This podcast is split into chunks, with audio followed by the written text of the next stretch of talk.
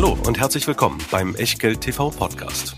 Bevor es gleich losgeht, beachtet bitte unseren Disclaimer auf der gleichnamigen Unterseite auf www.echtgeld.tv. Auf die Inhalte dieses Disclaimers wird zu Beginn einer jeden Sendung explizit eingegangen. Und nun viel Spaß und gute Unterhaltung mit Tobias Kramer und Christian W. Röhl. Herzlich willkommen aus Berlin. Herzlich willkommen zu einer neuen Ausgabe von Echtgeld TV und Kramer und Röhl, aber auch zu etwas Neuem.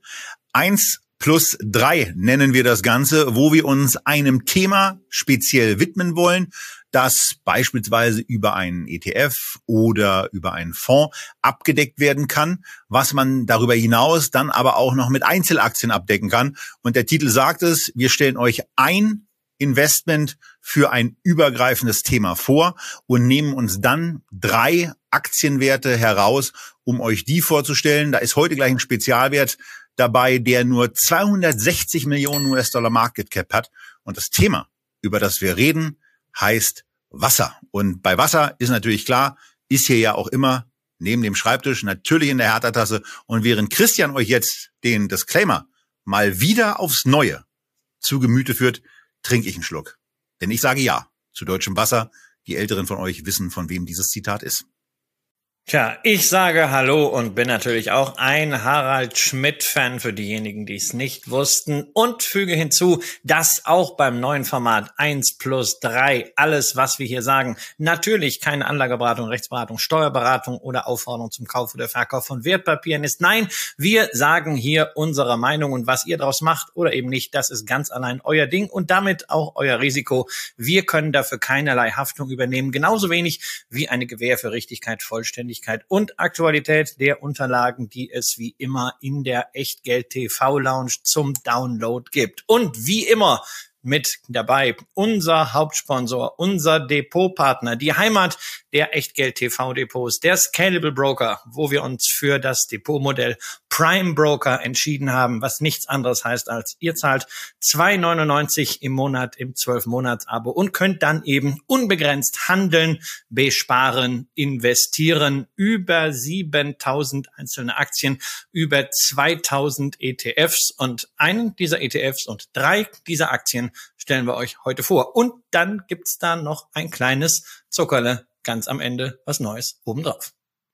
So. Und damit steigen wir dann auch direkt ein in dieses Thema Wasser. Es hat uns ja in verschiedenen Sendungen hier schon beschäftigt, ist ja unter anderem auch mit dabei gewesen beim Megatrend ETF Depot. Aber wir wollen es heute noch mal ein bisschen genauer ans Angucken über dieses Thema reden. Und äh, ja, wir tun das, Christian, über den Fonds, den wir hier auch schon besprochen haben, nämlich den LNG Clean Water ETF. Ja, warum sollten wir davon auch abweichen? Denn der LNG Clean Water ETF ist nach wie vor der unserer Meinung nach vom Konzept her beste Wasser-ETF und er kann sich auch von der Performance her sehen lassen. Nicht nur, nicht wenn wir jetzt, ja, sehr, sehr, sehr relevant und zwar auch nicht nur, wenn wir uns den Index anschauen seit äh, Berechnungsstart, sondern wenn wir ihn einfach mal den Fondspreis nehmen und uns anschauen, wie der sich entwickelt hat. Beispielsweise über drei Jahre stehen da beim LNG Clean Water ETF 39 Prozent plus zu Buche. Und das ist zum Beispiel mehr als beim iShares Global Water ETF. Der liegt 34 Prozent im Plus. Der Luxor MSCI Water nur 23,8 Prozent. Und der Pictet Water Fonds, der aktiv gemanagte, tja, sozusagen Granddaddy des Wasserinvestments, der liegt nur bei plus 23 Prozent.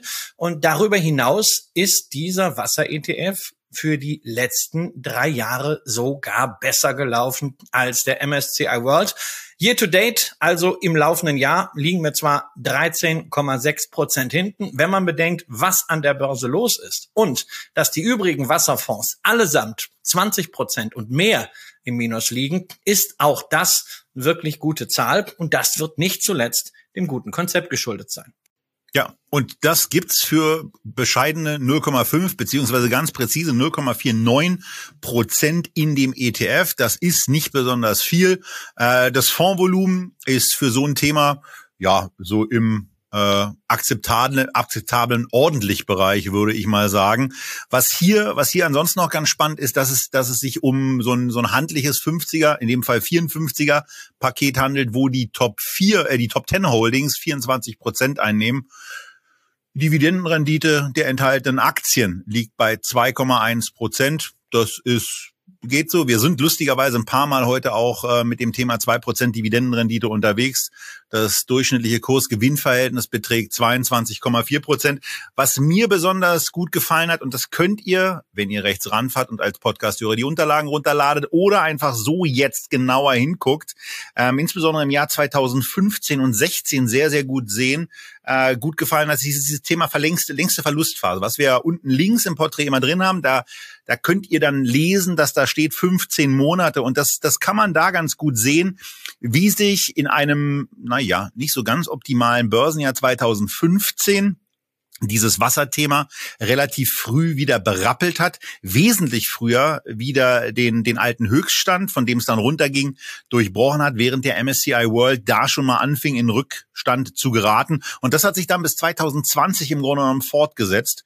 Und äh, nachdem alles mal kräftig durchgemischt wurde äh, durch Corona, ging es auch danach kräftig weiter nach oben. Und am Ende steht eben für den Zeitraum, seitdem es diesen Fonds investierbar äh, gibt, ähm, ein, ein Net Total Return, der zu 225 Prozent Performance geführt hätte, während der MSCI World nur in Anführungsstrichen ähm, 175 Prozent gemacht hat, profitieren und den Rückstand abbauen. Äh, das liegt im Übrigen auch daran, dass ein kräftiger Teil auch bei diesem Clean Water ETF in den USA investiert. Das sind im Moment 63 Prozent.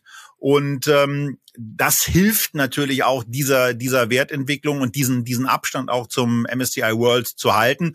Und ansonsten, naja, äh, sind da schon so Werte drin, also wo ich ganz ehrlich sage, äh, die sind mir noch nicht so oft äh, über den Weg gelaufen. Und ein paar Sachen, Christian, hattest du ja schon im Vorgespräch gesagt und die finde ich, die finde ich deswegen spannend, weil wir ja über diese zwei Arten, die es im Wesentlichen dann gibt, gesprochen haben, die dort drin sind. Nämlich unter anderem Versorger, die aber als Wasserversorger eine ganz, ganz besondere Hürde erfüllen müssen, um in diesem Index überhaupt aufgenommen zu werden.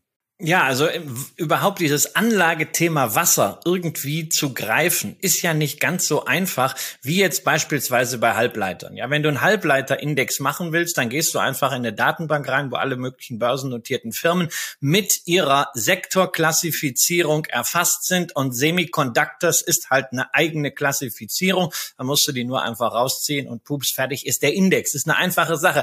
Wasser, da ist es eben nicht so einfach, denn du hast einerseits Wasserversorgung Versorger, von denen viele aber auch noch andere Versorgungsaufgaben übernehmen, zum Beispiel mit Elektrizität oder allem, was man sonst so braucht im Haushalt, ähm, sodass du da keine Pure Play hast. Und du hast vor allen Dingen Industrie, Technologie, Engineering Aktien, die irgendwas mit Wasseraufbereitungsanlagen, mit Pumpsystemen, mit Filtern äh, oder allem, was überhaupt mit Wassertransport, Logistik zu tun hat, äh, machen. Und dafür gibt es erst recht keine Sektorklassifizierung. Das heißt, da muss man wirklich jedes Unternehmen weltweit über entsprechende Systeme prüfen, inwieweit der Umsatzanteil Wasserbezug hat. Genau das machen die hier, beziehungsweise der Research Partner Global Water Intelligence und der Fokus ist wirklich möglichst Pure Plays zu finden, insbesondere im Versorgerbereich. Da müssen nämlich 90 Prozent der Umsätze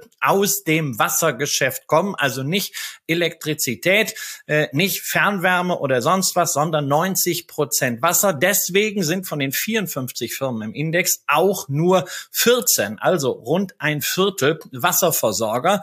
Bei Engineering, bei Technik ist man ein bisschen großzügiger, aber auch da müssen es über 50 Prozent Wasseranteil dann sein. Naja, und da sind ja durchaus einige Unternehmen dabei, die man dann kennt. Also wenn man mal nach Marktkapitalisierung vorgehen würde von oben, dann ist da etwa eine Ecolab dabei, die ja sehr viel im Reinigungsbereich macht. Dann haben wir eine Roper Technologies dabei, Pumpen und Messinstrumente. Wir haben eine Alberts dabei, die ich in der Sendung mit Pip Klöckner hier vorgestellt hatte, wo unter anderem Rohrsysteme für den Wasserbereich sprechen. Eine A.O. Smith ist mit dabei. Warmwasserbereiter, ja. Und dann natürlich eine Xylem und eine Kurita aus Japan, die Anlagen zur Wasseraufbereitung herstellen. Nur um einfach mal ein paar Namen zu nennen. Und wenn jetzt diejenigen, die das Porträt vor sich haben, ein bisschen verdutzt gucken und sagen, ja, ähm, warum stehen die denn jetzt nicht alle in der Top Ten Liste?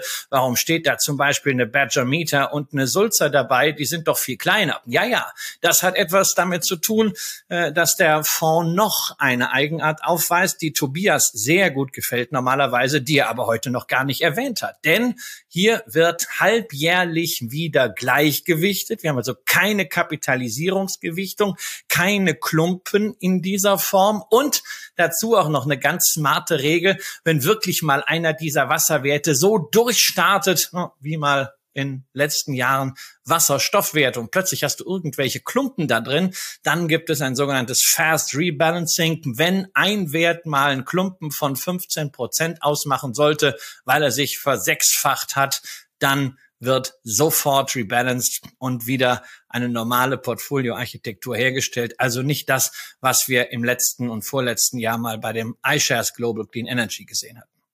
Ja, und wer also dieses Thema einfach mal für sich haben will und sagt, will ich machen, finde ich wichtig, packe ich mir hin, investiere ich, der ist in diesem ETF eben gut aufgehoben. Wie gesagt, zu einem sehr vertretbaren äh, Satz von 0,5 0,49 Prozent. Übrigens ein eigenartiger Prozentsatz, aber es sind 0,49 Prozent und äh, von daher, da kann man das Thema abdecken. Wir haben uns aber mal ein bisschen bei den 54 Werten umgetan und sind da auf einen ganz, ganz besonderen Wert gestoßen, auf eine Aktie, die eine Dividendenerhöhungshistorie hat, Christian, die nach deinen Recherchen beziehungsweise nach den Recherchen von einem von dir sehr verehrten Anleger und einem Statistiker äh, unerreicht ist, weil sie 86, nee, 68 Dividendenanhebungen in Folge hat.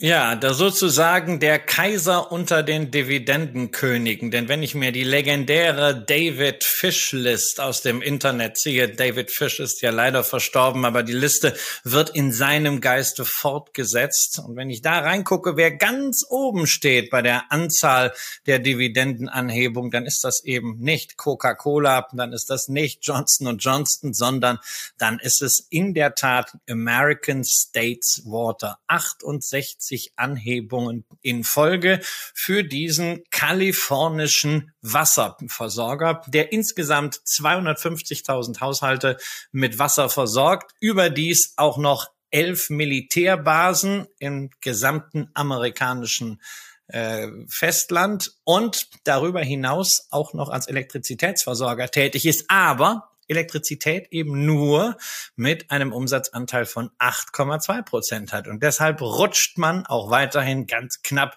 über diese 90 Prozent Hürde und darf dabei sein. Die Frage ist, ob dieser Versorger auch als Einzelinvestment eine gute Wahl wäre. Zumindest historisch war er das mal. Zwischen 2012 und 2020 hat sich die Aktie mehr als vervierfacht, von unter 20 auf über 80. Naja, seitdem pendelt sie irgendwie zwischen 80 und 100 hin und her. Okay, Dividende gibt's obendrauf, regelmäßig steigend, zwei Prozent Rendite aktuell. Aber trotzdem, Tobias, das war's eigentlich so mit den guten Nachrichten, oder? Ja, das, das Lustige ist, ich bin jetzt wieder so ein bisschen zurückversetzt in die Zeit von vor anderthalb, zwei Jahren. Also bei, im Moment ist es eben bei ganz, ganz vielen Aktien so, äh, dass ich, der ich ja über viele, viele Monate ähm, immer mal mit dem Stimmungskiller ist mir zu teuer gekommen bin, ähm, in den in den letzten Zeiten eigentlich so da bin, dass ganz viele Aktien eigentlich attraktiv bepreist sind äh, die hier nicht. Äh, und das äh, kann man auch ganz deutlich sagen. Wir haben hier ein Price-Earnings-Ratio, also ein Kurs-Gewinn-Verhältnis aktuell von 38. Und wenn man mal ein bisschen länger zurückgeht, das gab's eben auch schon mal, das gab's eben auch schon mal günstiger. Aber man kann auch ganz einfach ganz oben bei den Zahlen mal anfangen. Und man kann sich äh, dann mal mit den Umsätzen alleine beschäftigen. Die waren in 2012 bei 466 Millionen US-Dollar. Und jetzt ist das ja ein Thema, was uns beschäftigt, aber eben in einem regional etwas kleineren Gebiet äh, eigentlich nur auftaucht, nämlich äh, im wunderschönen Kalifornien. Und der Umsatz ist eben bezogen jetzt mal aufs Geschäftsjahr 2021 auf gerade mal 500 Millionen knapp angestiegen. Und das ist eben bezogen auf ein 10-Jahres-Wachstum so, hümpf, so, also das braucht man nicht. Nee, das ist nicht, das ist nicht hümpf, sondern da können wir einfach sagen, das ist 1,3 Prozent PA im Durchschnitt. Und wir wollen ja nicht so tun, als hätten wir über diese zehn Jahre in den USA gar keine Inflation gehabt. Also so ein bisschen inflationäres Grundrauschen war ja auch da und das war eben mehr als 1,3 Prozent. Und wir müssen einfach sagen, die Umsatzsteigerungen haben nicht einmal ausgereicht, um die Inflation auszugleichen. So, dann geht's eben weiter. Dann ist man ja unten mit dem Net Income. Da hat sich, da hat sich zumindest etwas getan. Da ist das Ergebnis von 54 Millionen auf 82 gestiegen. Netto-Marge ist eben von 11,6 auf 17,05 hoch. Aber es, es geht dann eben auch darum, dass vor allen Dingen dieses Thema Multiple Expansion massiv stattgefunden hat. Dieses Unternehmen hat mit einem PI angefangen, so von 17, 18. Und äh, ich muss auch sagen, ich wüsste überhaupt nicht, warum ich für ein solches Unternehmen, und wir kommen gleich noch auf ein paar zusätzliche Risiken, aber für ein solches Unternehmen so ganz grundsätzlich mehr bezahlen sollte als ein 20er KGV. Ähm, und von daher ist die Aktie schon vor dem Hintergrund mir um den Faktor zwei zu teuer. Sie müsste aus, also damit ich sie zumindest mal für grob interessant halte, eigentlich bei der Hälfte stehen. Und das würde dann bedeuten, knapp über 40 US-Dollar. Aber Christian, wir haben ja noch ein paar andere Sachen, die auch mit der mit dem Spezialmarkt Kalifornien zu tun haben und ähm, die sind eben auch wert, beleuchtet zu werden.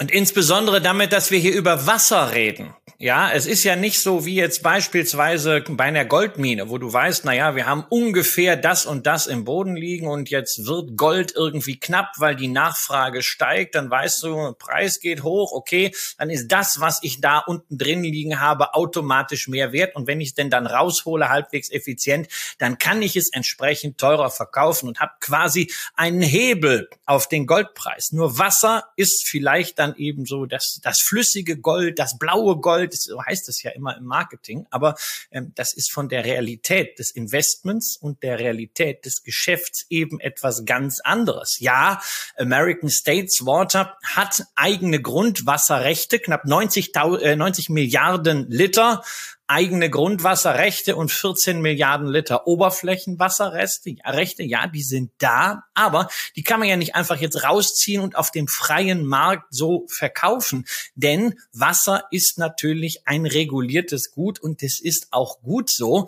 Und gerade in Kalifornien, wo wir halt auch Extremwetterlagen haben, schlägt die Re Regulierung besonders zu, wie etwa gerade in diesem Sommer extreme Trockenheit, wo dann angeordnet wurde von der Public Utilities Commission, also der bundesstaatlichen Stelle, die die Versorger beaufsichtigt, dass die Wasserlieferungen gedrosselt werden. Das heißt, eigentlich wärst du in der Lage, weil dein Gut knapp ist, es zu teureren Preisen zu verkaufen, darfst du aber nicht. Und das muss ich auch nochmal sagen, das ist gesellschaftlich absolut richtig so, sondern du wirst auch noch gedeckelt, weniger zu verkaufen. Und auch beim Preis gibt es entsprechende Mechanismen, dass zum Beispiel diejenigen ein Incentive kriegen, die entsprechend weniger verbrauchen. Das ist also eine hochkomplexe, extrem regulierte Branche, die darüber hinaus natürlich auch noch sehr, sehr investitionsintensiv ist. Und das stellt man fest, wenn man sich mal für die letzten Jahre die Cashflow-Rechnung anschaut.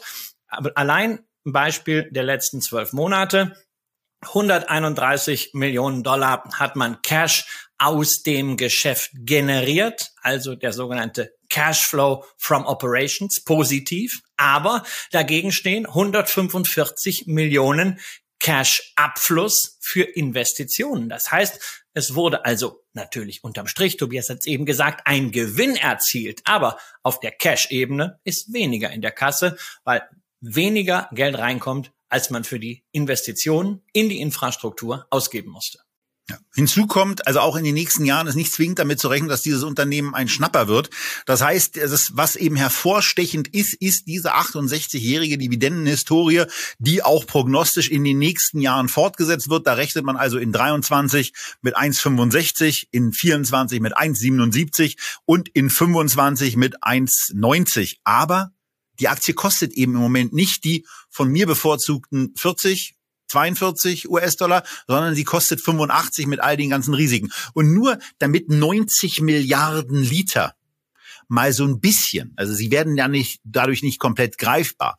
Aber wenn ihr schon mal am Tegernsee wart, dann stellt euch einfach die Fläche des Tegernsees vor und denkt euch, dieser Tegernsee ist an jeder Stelle des Sees zu zehn Metern mit Wasser gefüllt. Das sind 90 Milliarden Liter. Und ich weiß nicht, ob ihr mal ähm, an bestimmten Seen auch schon mal wart, wie alleine in diesem Jahr auch die, die Hitzewelle ähm, und das vom von oben weniger nachkommende Wasser dazu geführt hat, dass sich Seen auch so ein bisschen entleert haben, wie schnell so ein See auch mal ein, zwei Meter weniger Wasser führen kann. Das ist bei Grundwasserreserven natürlich in der Tat ein bisschen anders, aber auch da sind ja gerade in Kalifornien diese Probleme, ähm, dass man eigentlich sich nicht so sicher ist, wie sicher diese Reserven sind, wie sicher sie auch von äh, vor anderen Zugriffen ist. Das heißt, also ich würde mich auch, wenn die Aktie jetzt bei 40 stünde, alleine auf der auf Basis der der Geogra also der der geografischen Lage und der geografischen Aktivität dieses Unternehmens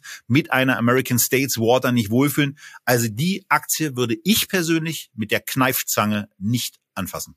So, dann ist natürlich die Frage, warum um alles in der Welt verwenden wir dann zehn Minuten unseres und eures Lebens auf diese Aktie. Ja, also sie ist in gewisser Hinsicht so ein bisschen Pars pro Toto für Wasserversorger allgemein. Nicht bei allen Wasserversorgern sind die Bewertungen so weit aus dem Ruder gelaufen. Nicht bei allen Wasserversorgern ist die Bilanzstruktur so ungünstig. Aber die regulatorischen Probleme des Geschäftsmodells Wasserversorger bleiben die gleichen. Und man kann schon insgesamt feststellen, dass die Prämie, die man als Anleger für diese Risiken bekommt, momentan nicht so groß ist, wie sie sein sollte. Das kann sich durchaus in der Zukunft mal ändern, wenn man im Chart ein bisschen zurückgeht, so sich die Zeit zwischen 2008 und 2012 anschaut. Da war die Aktie recht moderat bewertet, aber dann, als man geguckt hat vor dem Hintergrund der immer weiter sinkenden Zinsen, na, wo gibt's denn noch halbwegs sichere Geschäftsmodelle,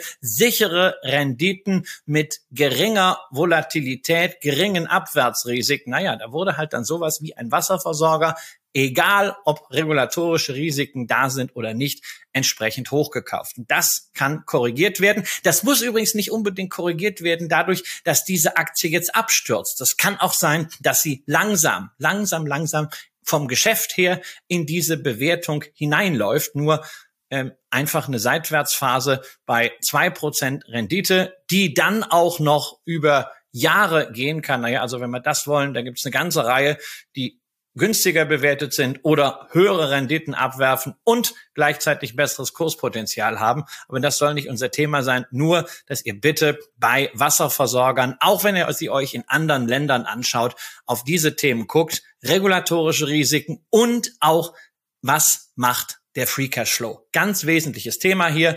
Und als letztes noch der Hinweis auf die Schulden. Die haben sie nämlich auch. 900 Millionen Schulden bei 180 Millionen Dollar normalisiertem EBITDA über die letzten Jahre. Naja, Schöner das heißt Faktor jetzt, das ist, ein, das ist ein ordentlicher Faktor bei so einem stetigen Geschäft, wie es in der Vergangenheit war, kann man sagen, okay, ja, kann man vertragen, aber hm, steigende Zinsen sind halt da auch ein Risiko und das heißt, Finanzierungskosten erhöhen sich. Das geht dann auch zu Lasten des Gewinns. Insofern, also allgemein ziemlich viel Gegenwind oder ähm, die Wellen aus der falschen Richtung. So, und jetzt kommen wir zum zweiten Unternehmen, äh, die wir, die wir bei 1 plus 3 dann ausgewählt haben. Äh, dabei handelt es sich um Consolidated Water. Falls ihr die nicht kennt, das ist total verständlich. Ist aber ein klasse Unternehmen. Also alles, was man so, so erstmal von der Unternehmensbeschreibung darüber liest, da kriegt man schon mal gute Laune. Denn es geht hier um das Thema Meerwasserentsalzung, Wasserverteilsysteme in Gebieten, wo dieses Thema Trinkwasser eben nicht so gegeben ist wie in Kalifornien eben noch, weil da 90 Milliarden Liter unterhalb der Erde liegen, sondern stellt euch mal vor, eine schöne Insel im Atlantischen Ozean und dann ist da drumherum was Grundwasser? Nee, nicht so viel. Viel Salzwasser und da ist sowas total sinnvoll. Stellt euch vor, ihr seid auf den Kaiman-Inseln, denn dann seid ihr genau da, wo Consolidated Water aktiv ist. Das ist also ein prima Ausflug, den ihr machen könnt, um dieses Unternehmen kennenzulernen, was mit einer Marktkapitalisierung von, also in, in Deutschland sind 265 Millionen US-Dollar Euro ist ja im Moment alles das Gleiche, ja schon nicht so viel. Aber in den USA ist es quasi unterhalb der Wahrnehmungsschwelle. Ähm, hinzu kommt, dass dieses Unternehmen auch noch sehr, sehr sauber und sehr, sehr angenehm wirtschaftet und deswegen ein Enterprise Value von nur 216 Millionen hat, was gleichbedeutend damit ist, dass eben da 50 Millionen Dollar Net Cash irgendwo rumschwimmen und die sind jetzt nicht wenn man sich auf die, wenn man sich auf den Kurs mal kapriziert, ist jetzt nicht so, dass es ein besonders günstiges Unternehmen ist. Aber es ist zumindest so, dass die Aussichten sehr, sehr positiv sind. Und für mich, also bei mir geht ja dieses Herz deswegen so auf, Christian, weil ich dieses Thema Meerwasserentsalzung eben äh, klasse finde und da mir eigentlich auch vorstellen kann, dass da Skalierungspotenzial drin sein muss. Denn wenn man das kann, dann kann man diese Technologie ja eigentlich an vielen Plätzen der Welt auch noch nutzen und dabei helfen, dass verschiedene andere Inselgruppen eben auch Wasser in Trinkwasserqualität haben oder mein Standardbeispiel ist ja an der Stelle dann immer wieder Afrika, wo ähm, Leute alleine dadurch zum Bleiben bewegt werden können, wenn sie in der Lage sind, auf einmal sich selber zu versorgen. Und dafür ist Wasser eine ganz wesentliche Voraussetzung. Aber bleiben wir zunächst mal auf den Kaimaninseln. Was sind deine Takes bei Consolidated Water?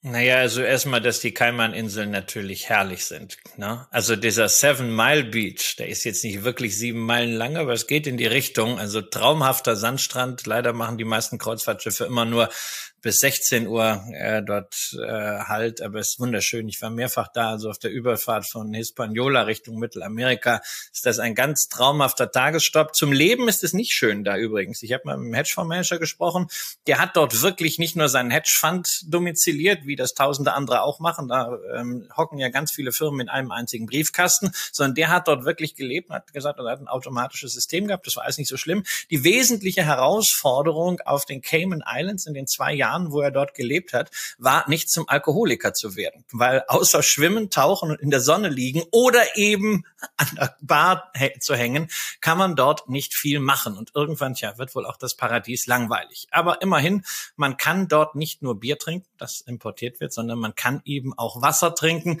das aus den Entsalzungsanlagen kommt. Consolidated Water wurde 1973 schon gegründet, betreibt mittlerweile 14 Entsalzungsanlagen in sechs Jurisdiktionen. Cayman Islands ist äh, die wichtigste davon.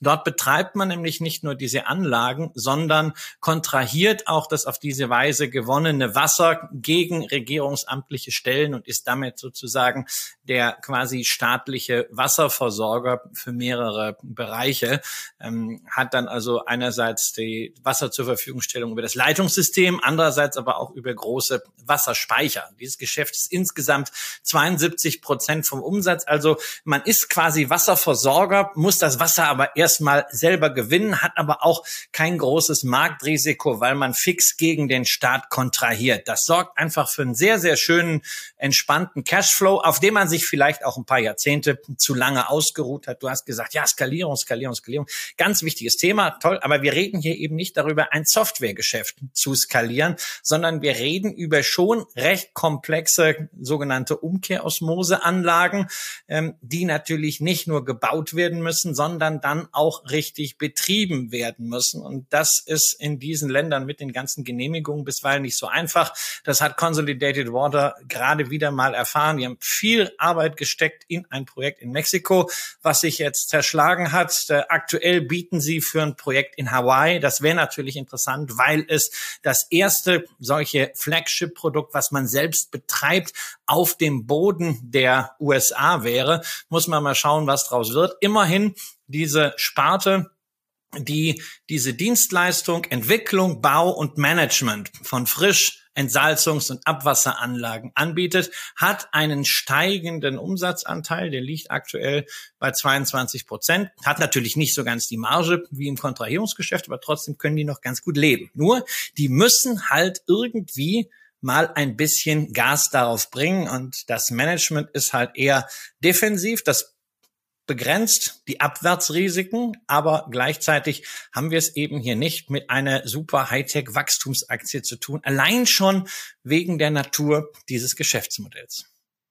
Das ist ohne jeden Zweifel richtig. Man kann hier aber auch nochmal den, den Blick wirklich auf das Thema Bewertung legen, denn man muss ja einfach sehen, dass bei einem Aktienkurs von 1734 ähm, im Grunde genommen, wenn man das, wenn man das Thema Enterprise Value nochmal äh, zu Gemüte führt, dass da eben auch ein Cash-Anteil drin ist. Wenn man den Cash-Anteil mal rausrechnet, dann äh, ergäbe sich daraus ein Kurs von ungefähr 14 US-Dollar.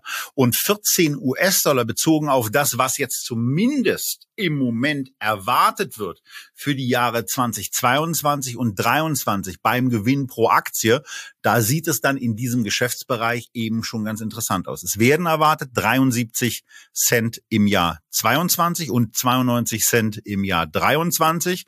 Und das Ganze geht vor allen Dingen ähm, einher mit einem spürbar ansteigenden Umsatz. Man geht von 91 Millionen US-Dollar im Jahr 22 und 115 Millionen im Jahr 23 aus. Und wenn wir, wenn wir da auch den Blick darauf richten, wo das, wo das Tableau im Moment äh, so, so ungefähr liegt, dann erkennt man daraus schon, dass jetzt offenbar auch erwartet wird, dass da ein paar ja, skalierte Umsätze dann mit dazukommen und dass es diesem Unternehmen dann hoffentlich gelingt, ihre eigenen Anlagen besser an äh, Mann, Frau, andere Inseln, andere Länder zu bringen. Ähm, wahrscheinlich sollte man da nicht allzu groß denken, denn in der Tat, Christian hat es gesagt, so eine Anlage, die äh, da, da dockt man nicht mal jemanden wie bei der Cloud-Software noch mit an ähm, oder verkauft eine Software-Lizenz, sondern das dauert einen Moment, auch bis so ein Ding dann aufgebaut ist. Und ich kann mir auch vorstellen, dass ähm, Wasser auch seine Eigenarten hat äh, in den unterschiedlichen Qualitäten, Salzgraden und was es da sonst noch so gibt. Aber wenn man sich diese Sachen nochmal zu Gemüte führt, 73 Cent, 92 Cent, da kommt auf einmal, da kommt auf einmal Wumms in den in die Gewinnentwicklung und ähm, attraktiv bewertet wäre das Unternehmen dann eben auch. In der Vergangenheit könnt ihr ja in den in den Unterlagen dann sehen, da gab es auch schon mal deutlich niedrige KGVs, ähm, aber so im Bereich, wenn sich diese und das sollte man dann wahrscheinlich doch erstmal noch abwarten ähm, und sich von daher die Consolidated ähm, äh, vielleicht auch wirklich erstmal auf die auf die Watchlist setzen, ob denn diese Erwartungshaltung, die da im Moment von Analysten gespielt wird, äh, sich sich bewahrheitet und ob das Unternehmen zum Beispiel nach Q3-Zahlen da auf den richtigen Weg ist. Das kann ja im Moment nicht mehr allzu lange dauern, bis die dann vorliegen. Ähm, aber hier eine spannende Aktie mit einem mit einem richtig tollen Thema und äh, ja, eben eine von den 54 Aktien, die im Clean Water ETF enthalten sind. Ja, und ein ganz wichtiges Stichwort hat Tobias genannt, nämlich Watchlist. Das ist natürlich eine Aktie, bei der wir noch drei extra Disclaimer dazu machen müssen. Nicht nur geringe Marktkapitalisierung, sondern darüber hinaus auch noch eben äh, eine Auslandsaktie. Das heißt, äh, es gibt gleich zwei Gründe, warum die Spreads hier deutlich größer sind, als äh, wenn wir hier in Deutschland einen Blue Chip kaufen wollen.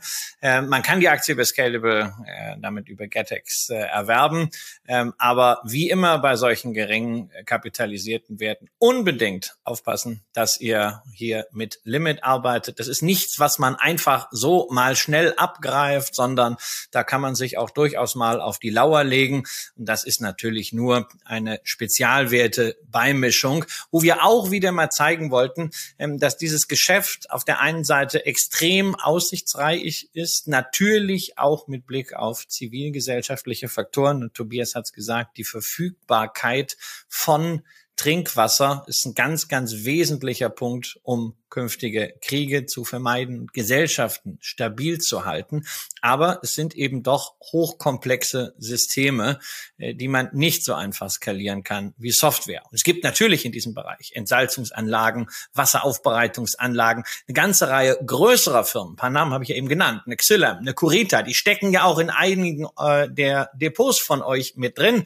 Da ist natürlich die Frage, warum haben wir diese Aktien nicht genommen? Naja, sie leiden unter denselben Problemen, dass es eben schwierig ist, das zu skalieren und gleichzeitig ist die Bewertung noch deutlich höher. Xylem, Corita, tolle Firmen, ähm, aber muss man für diese Firmen jetzt aktuell auch noch nach vorne gerechnet in dieser Situation ein Kurs-Gewinn-Verhältnis von 30 zahlen? Wir meinen nicht und deswegen haben wir hier mal bewusst auch die Chance genutzt, einen Spezialwert vorzustellen. Und ansonsten, wenn ihr Interesse habt am Thema Wasserentsalzung, dann will ich euch auch nochmal die Sendung ans Herz legen, wo wir über die Atlantica Sustainable Yield gesprochen haben, die eben nicht nur Windkraft und Solarkraft und Geothermieanlagen betreibt, sondern inzwischen auch drei Wasserentsalzungsanlagen in Algerien. Da habt ihr dieses Thema also zumindest in Form einer Beimischung mit drin.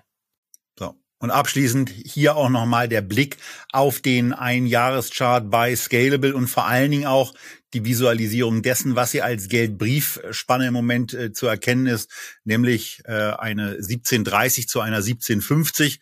Wir nehmen ja am 26.10. während der US-Börsenhandelszeiten auf und da könnt ihr im Zweifelsfall dann eben auch mal selber gucken, indem ihr auf einem Finanzportal eurer Wahl mal die verschiedenen Börsenplätze miteinander vergleicht, wie der aktuelle Kurs in Beziehung mit dem US-Dollar dann sich auswirken würde auf einen rechnerischen Preis und inwieweit eine solche Kursstellung ähm, adäquat ist. Das haben wir jetzt für diese Aktie hier nicht gemacht, auch deswegen, weil wir sie ja jetzt nicht kaufen wollen. Ähm, aber spontan 1730 auf 1750 bei einem Unternehmen mit der Marktkapitalisierung und bestimmt einer äh, eher überschaubaren Handelsintensität äh, klingt zunächst mal ganz gut. Und jetzt machen wir etwas, was wir ganz, ganz lange nicht gemacht haben.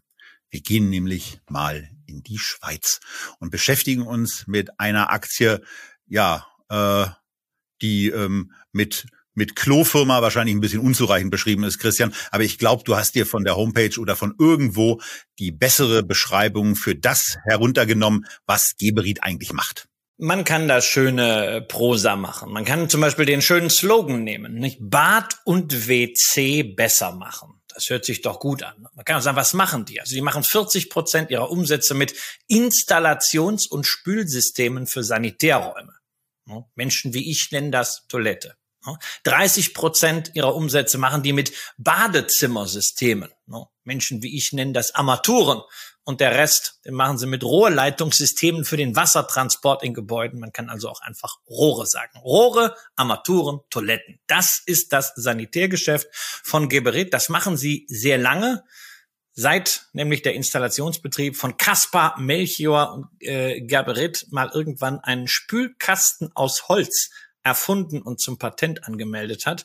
Und seitdem sind sie extrem innovativ bei allem, was ins Bad gehört und dann ja auch den direkten Kontakt zum Wasser hat. Zum Beispiel, ne, also eine Infrarotfernbetätigung für berührungslose Spülauslösung. Ne, tolle Sache. Oder eine Infrarotfernbetätigung für berührungslose Spülauslösung. Das heißt, du musst nur irgendwie deine Hand davor halten und schon spült das Ding. Du musst nicht irgendwo draufdrücken. Das Ganze wird natürlich dann auch je nachdem, wo du sie davor hältst, entweder mit viel oder mit wenig Wasser gemacht. Oder das Dusch-WC AquaClean Karma. Ja, das reinigt nämlich mit einem Wasserstrahl statt mit Papier. Ich weiß nicht, ob du dich noch erinnerst an diesen Sketch von, von Jürgen von der Lippe, wo die dieses Kissen unter die Toilette machen, dieses Wasserkissen. Und äh, der Pfarrer dann erzählt, da setzt man sich drauf und dann kommt so ein Wasserstrahl mitten hinein ins Vergnügungszentrum. Ja, sehr, Viertel. sehr, sehr lustig, sehr, sehr, sehr, Vergnügungsviertel, ja, sehr, sehr gute. Äh, wir sind beide ganz textsicher bei Jürgen von der Lippe. Nein, aber Spaß beiseite. Ähm, das sind natürlich äh, Innovationen hier und ein Fokus von Gerberit, der zieht sich auch dadurch, durch alles, was man macht, gerade in dem Bereich, Bereich, den man nicht so sieht, sondern der häufig hinter den Kacheln im Bad äh, verborgen ist oder auch bei den Rohrleitungssystemen, ähm, wirklich der Fokus auf wassersparende Lösungen und äh, Systeme. Allein, dass man also versucht, Spülwasser irgendwie aufzufangen, dass man Spülwasser gleich dann auch teilweise reinigt, beziehungsweise dass man es sehr, sehr äh, gering dosiert. Da ist also dieser Nachhaltigkeitsfaktor seit jeher ein ganz, ganz wichtiges Anliegen von Gerberit in der äh, Produktinnovation. So, äh, ja, das klingt ja eigentlich alles ganz gut, was der Christian da so erzählt hat. Ähm, aber ihr könnt auch da anhand des Chartbildes in euren Unterlagen oder ähm, im Rahmen des Videos schon sehen, irgendwas ist da das letzte halbe, dreiviertel Jahr nicht so richtig rund gelaufen.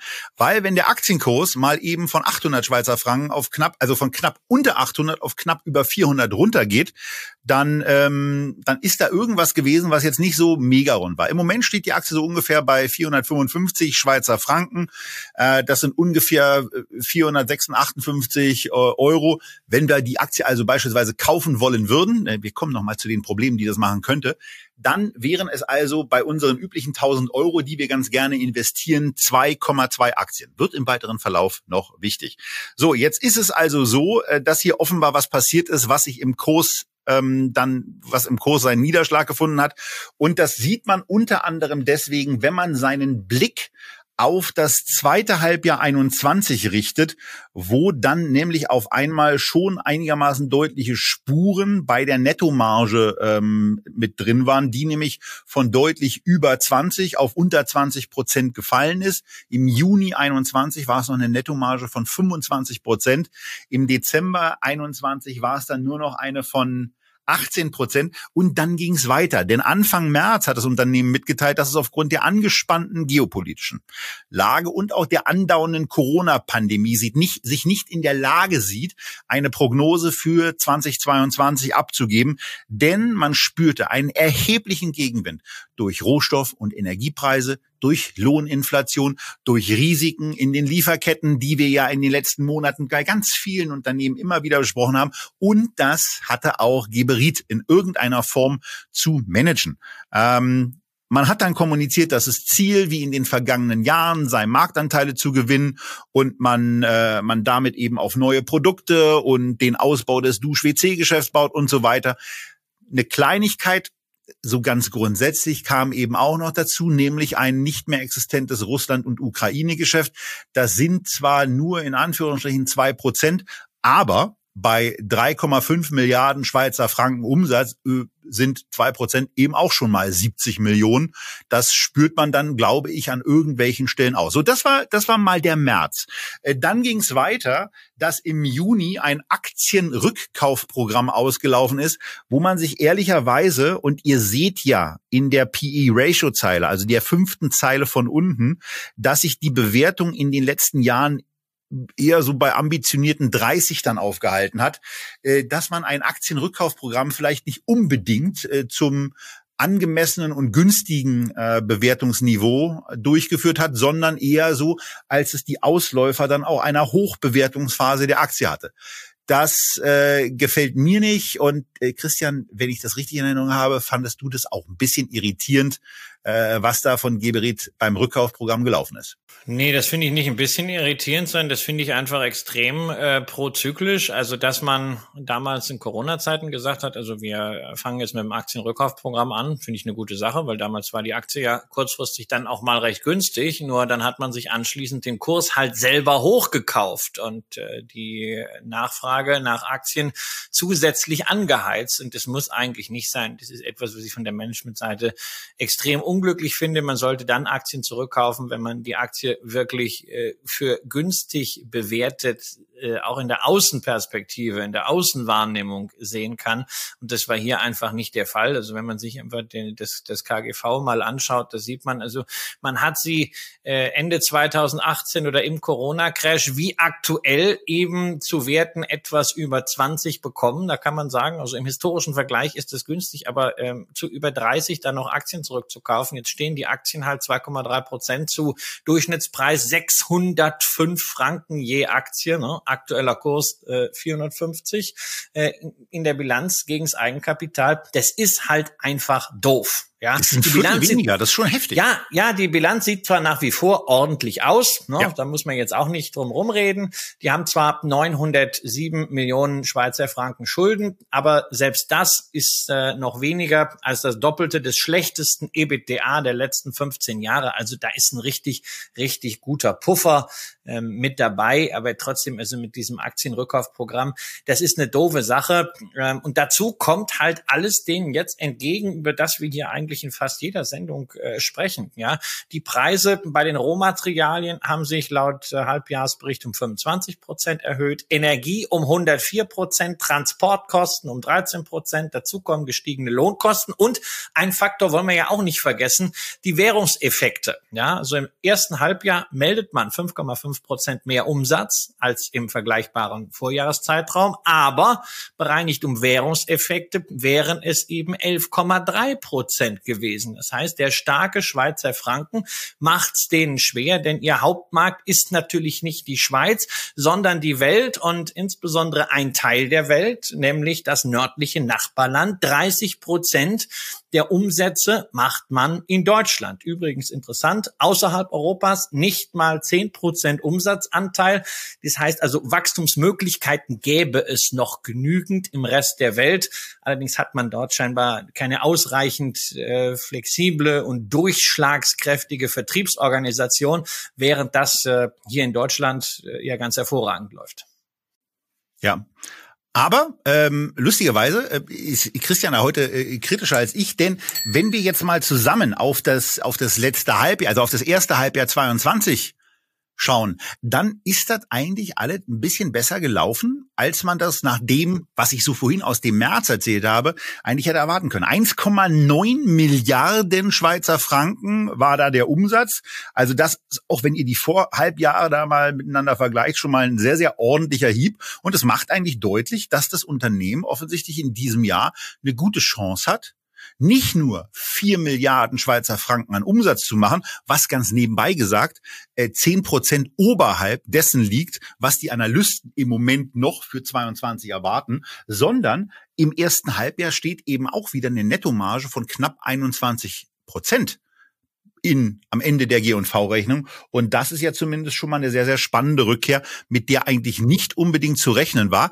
War der Aktie und dem Aktienkurs aber in den letzten Wochen trotzdem so einigermaßen egal. Und Christian wackelt schon wieder mit dem Kopf. Das ist normalerweise Indikator dafür, dass er da noch was was Motziges loswerden will. Ja, ich bin jetzt, ich will ja gar nicht übermäßig kritisch sein. Also wir brauchen noch gar nicht drüber zu diskutieren. Geberit ist ein wirklich gutes Unternehmen, eins von vielen Unternehmen aus der Schweiz, ja, sagen wir mal, gehobener Mittelstand in einer Nische, dann Weltmarktführer oder europäischer Marktführer, Innovationsführer, großartiges Unternehmen. Nur, ich will halt ein bisschen darauf vorbereiten, dass da durchaus noch äh, ähm, eine sehr, ein sehr bewegter Weg sein kann. Das kann auch mal ziemlich huckelig werden.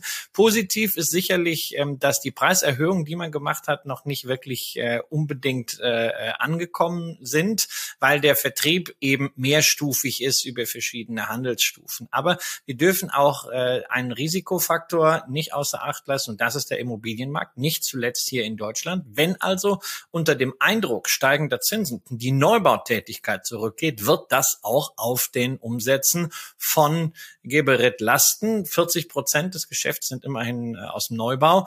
60 äh, Prozent kommen aus der Renovierung. Aber es kann natürlich auch sein, wenn es teurer wird äh, zu renovieren, wird vieles, was man vielleicht sonst gerne renoviert hätte, ähm, aber was nicht unbedingt nötig ist, erstmal verschoben.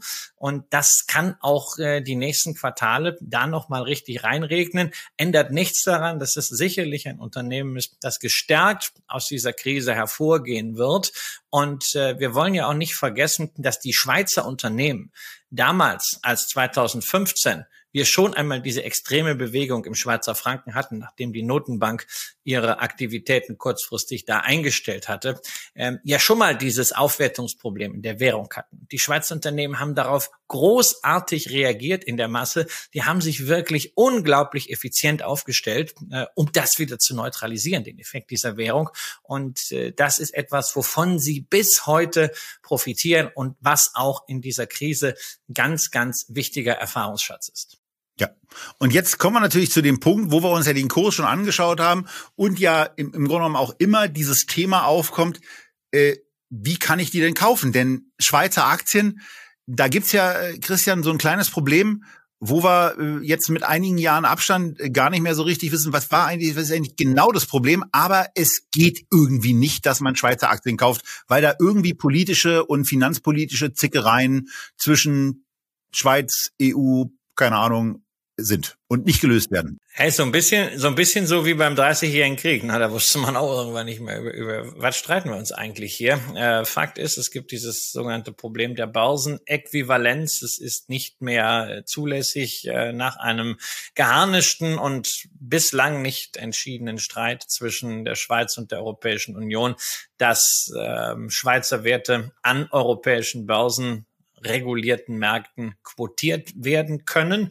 Deswegen gibt es also auch zum Beispiel keine Geberit auf Xetra, deswegen gibt es keine Geberit auf ähm, Getex. Ähm, Geberit hat auch keine ADRs, also solche aktienvertretenden Zertifikate, wie sie zum Beispiel Nestlé hat, die man dann erwerben könnte, sodass also nur zwei Möglichkeiten bleiben, wenn man Geberit-Aktionär werden möchte. Entweder man muss den Weg über die Auslandsbörse gehen, sprich über den Börsenplatz Zürich, über die SIX. Das bieten inzwischen genügend Broker an. Allerdings äh, kann das unter Umständen mit erheblichen Kosten verbunden sein. Also wenn ihr euch dafür interessiert, bei egal welchem Broker, macht zunächst mal bitte diese ex-ante Kosteninformation auf und schaut mal, was da drin steht. Und zwar nicht nur bei den Börsengebühren, nicht nur bei den Provisionen, bei den Handelsfees, sondern da gibt's auch noch einen ganz bösen Passus, nämlich die Devisenumrechnungsgebühr. Die kann häufig äh, nochmal irgendwie ein halbes Prozent ausmachen. Äh, insofern da genau gucken, ob euer Broker wirklich günstig ist. Über Scalable kann man nur sehr günstig handeln, deswegen also nicht diesen Umweg über die Schweiz gehen. Und da gibt es eine zweite Möglichkeit, wie man dann noch Geberit-Aktionär werden kann. Also nicht so direkt Aktionär, sondern man muss eine Verpackung nehmen. Und das, Tobias, ist dein Thema. Naja, es, wir, wir haben ja schon in verschiedenen Sendungen über das Thema Derivate, über Discount-Zertifikate ähm, äh, gesprochen, was wir bisher relativ wenig gemacht haben, außer mal mit einem gescheiterten Spekulationsversuch, Spekulation, ganz wichtig, auf die BASF-Aktie zum Jahresanfang, ist mal zu erklären, wie man mit im Grunde genommen spekulativ ausgerichteten Produkten auch ein Investment in eine Aktie eingehen kann, die man mal bei sich im Bestand haben will. Und da ist es eben so, bei der, bei der Geberit-Aktie geht das natürlich auch. Und ähm, ich kläre es jetzt mal ein bisschen anders.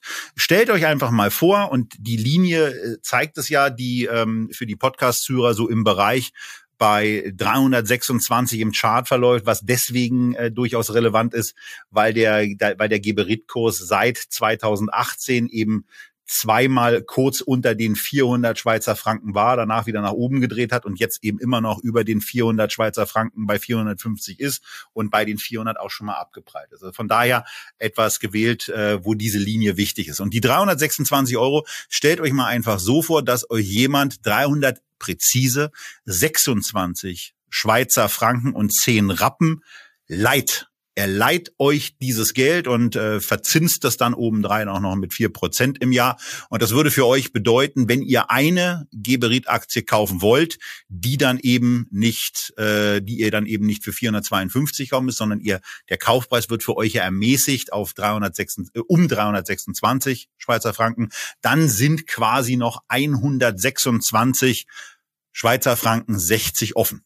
Die einzige Bedingung, die ihr bei dieser, bei dieser Transaktion, wie ich sie hier vorstelle, akzeptieren müsst, ist, dass wenn die 326 Schweizer Franken nach unten durchbrochen werden, dieser Kredit, den ihr quasi dann habt, komplett sofort Zurückzahlung fällig ist. Das Schöne daran, diese ganze Konstruktion eines solchen Kredites, die ist eben in einem, einem Produkt verpackt und das bringt euch eben hier den Effekt, dass ihr für diese 2,2 Aktien, die ich vorhin in den Raum gestellt habe, jetzt nicht ähm, mehr die, die 1000 Euro aufwenden müsstet, sondern so in etwa 282 Euro. Und warum das passiert, ähm, da kommen wir jetzt zu, wenn wir über das sprechen, wie dieses Produkt heißt. Derivate haben eine ganz negative Angewohnheit. Sie haben mitunter ganz, ganz lange ähm, Namen. Hier steht jetzt also Open-End Turbo Optionsschein auf Geberit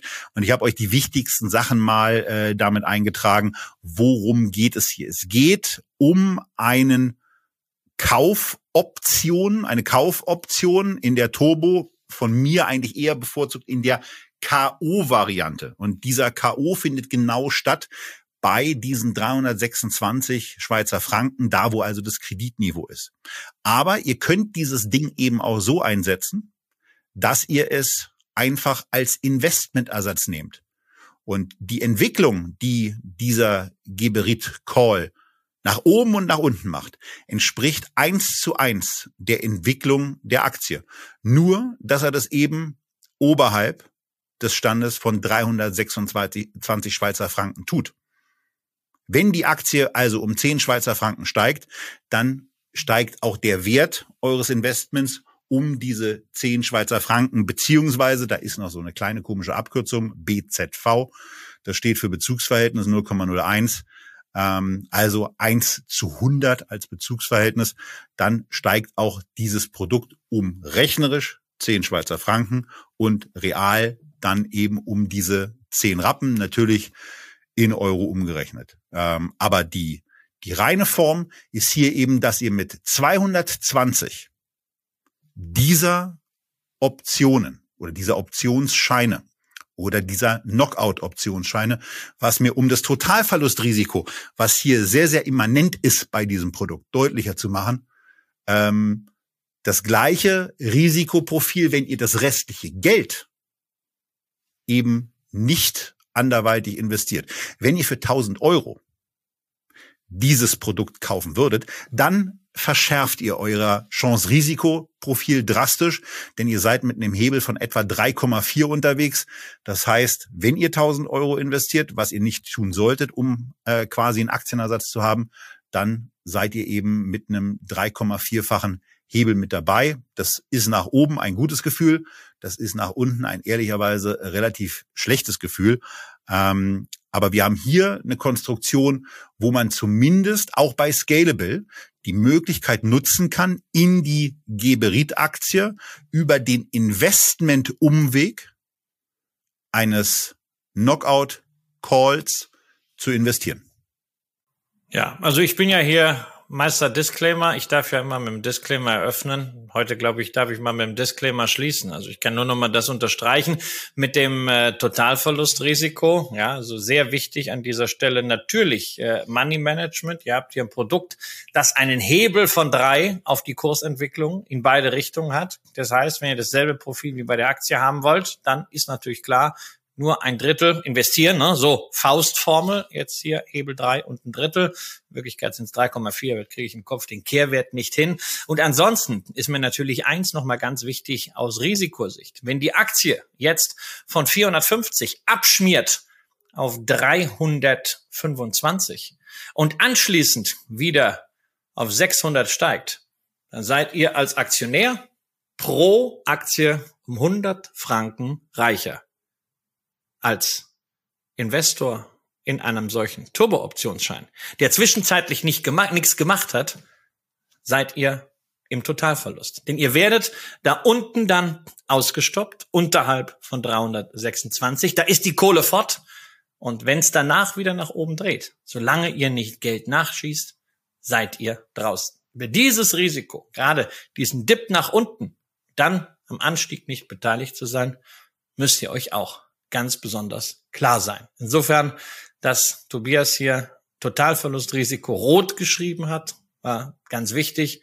Ich unterstreiche das noch dreimal und mache noch drei Ausrufezeichen dahinter als Aktionär.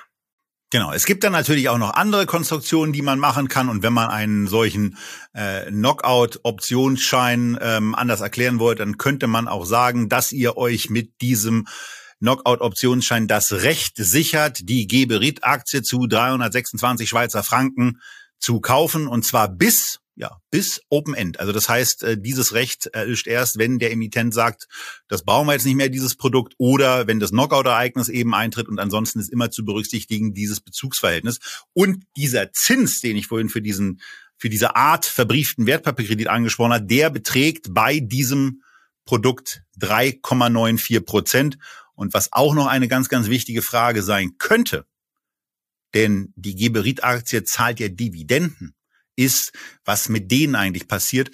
Und diese Dividenden werden zu 65 Prozent, also 65 Prozent der Bruttodividende werden dafür genutzt, diesen Strike oder diesen Basispreis oder auch den Knockout nach unten abzusichern. Also sie kommt euch in irgendeiner Form nach einer äh, Versteuerung, äh, die irgendwie funktioniert und ich kann es euch nicht erklären, wie, aber sie findet, es findet auf jeden Fall eine statt und 65 Prozent der Bruttodividende kommen euch in Form eines absinkenden Strikes zugute, äh, sodass auch die mit berücksichtigt ist.